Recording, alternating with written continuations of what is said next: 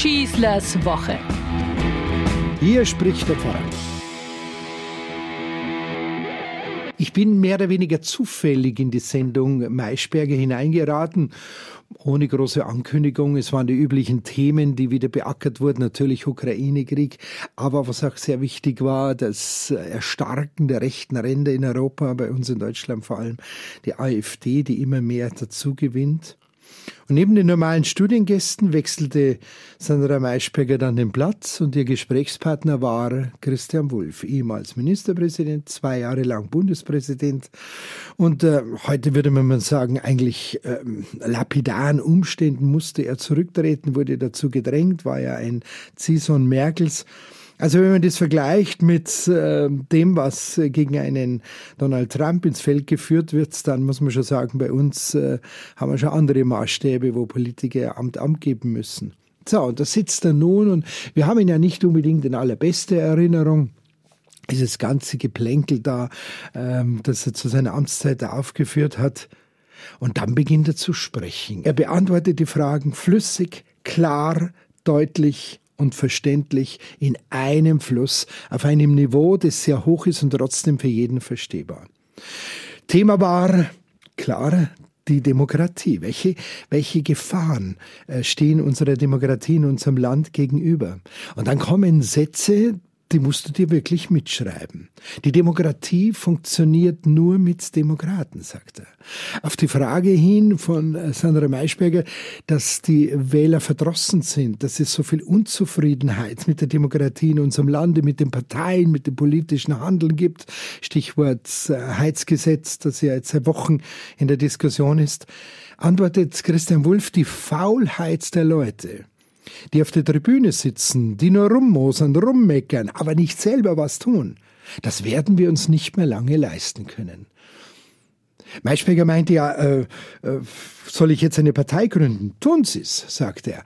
Ist besser, als nur rumzumeckern. Ich kann mich erinnern an eine Veranstaltung vor vielen Jahren, da war er noch Ministerpräsident hier in München äh, bei einem Ehrenamtsabend und da hat er den Leuten gesagt, wir müssen in diesem Land etwas ändern. Wenn jemand abends aus dem Haus geht zur Hauptversammlung seines Vereins, in dem er Mitglied ist, dann darf die Gattin am Gartenzaun ihm nicht nachrufen und lass dir für ja kein Amt übergeben, sondern sie muss sagen, wenn sie dich brauchen, dann tu was.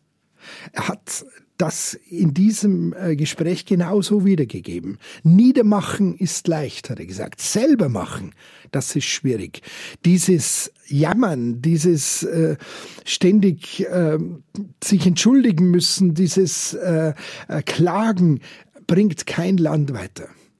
Demokratie funktioniert nur mit Demokraten, das heißt, Demokratie darf man nicht denen überlassen, die eigentlich gar nicht demokratisch sein wollen. Er hat mit, allein mit diesem Einstieg in das Gespräch einen unglaublichen Auftritt hingelegt.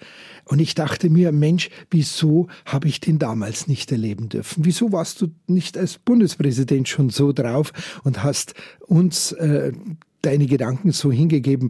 Im weiteren Verlauf ging es um die Frage des Personenkultes.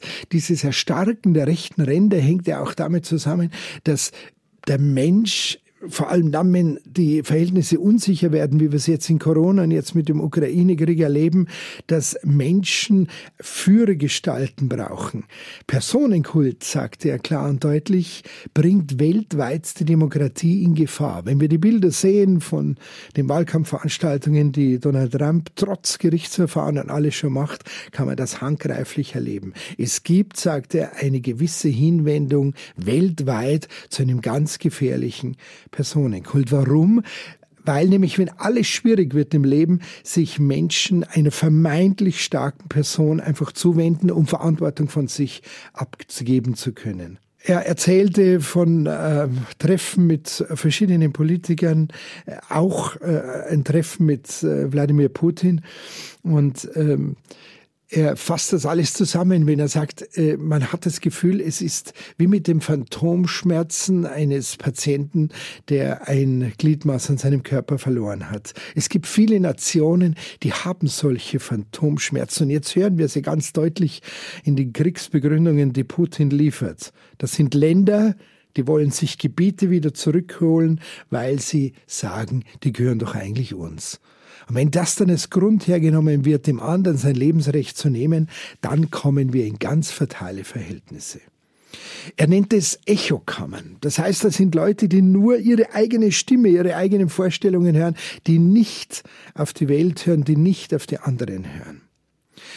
Ein ganz wichtiger Punkt, der mich natürlich als äh, Pfarrer sehr angesprochen hat, war sein Hinweis dass wir in der Politik die christliche Überzeugung immer mehr vermissen müssen. Es gibt kaum noch Politiker, sagt er, die sich wirklich als Christen definieren. Und das wird Europa definitiv verändern. Und da geht es jetzt nicht um so Äußerlichkeiten, möchte ich mal sagen, ob man beim Amtsbeid jetzt auf Gott schwört oder nicht, sondern ob man sich wirklich als Christ ausgibt. Er hat dann ähm, die Werte und die Begründungen, die das Christentum für eine gute Politik gibt, aufgezählt. Er hat als Beispiel genannt die Gewerkschaft Solidarność, die an den Toren, an den Werkstoren, an den Werftoren in Danzig entstanden ist, von Christen. Lech Walesa ist die führende Figur. Er hat Johannes Paul II.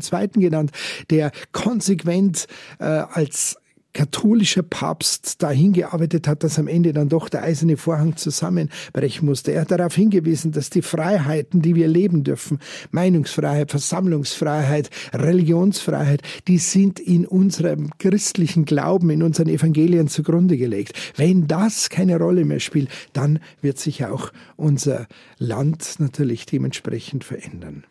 Zusammenfassend zu diesem Themenblock politisches Handeln und christlich Leben sagt er, die Menschen sollten sich für einen Demokraten entscheiden, der aus dem christlichen Geist herausgestaltet und nicht für einen, der von Ängsten lebt und Ängste schürt. Und natürlich war auch der Ukraine-Krieg in diesem Gespräch ein ganz wichtiger Moment.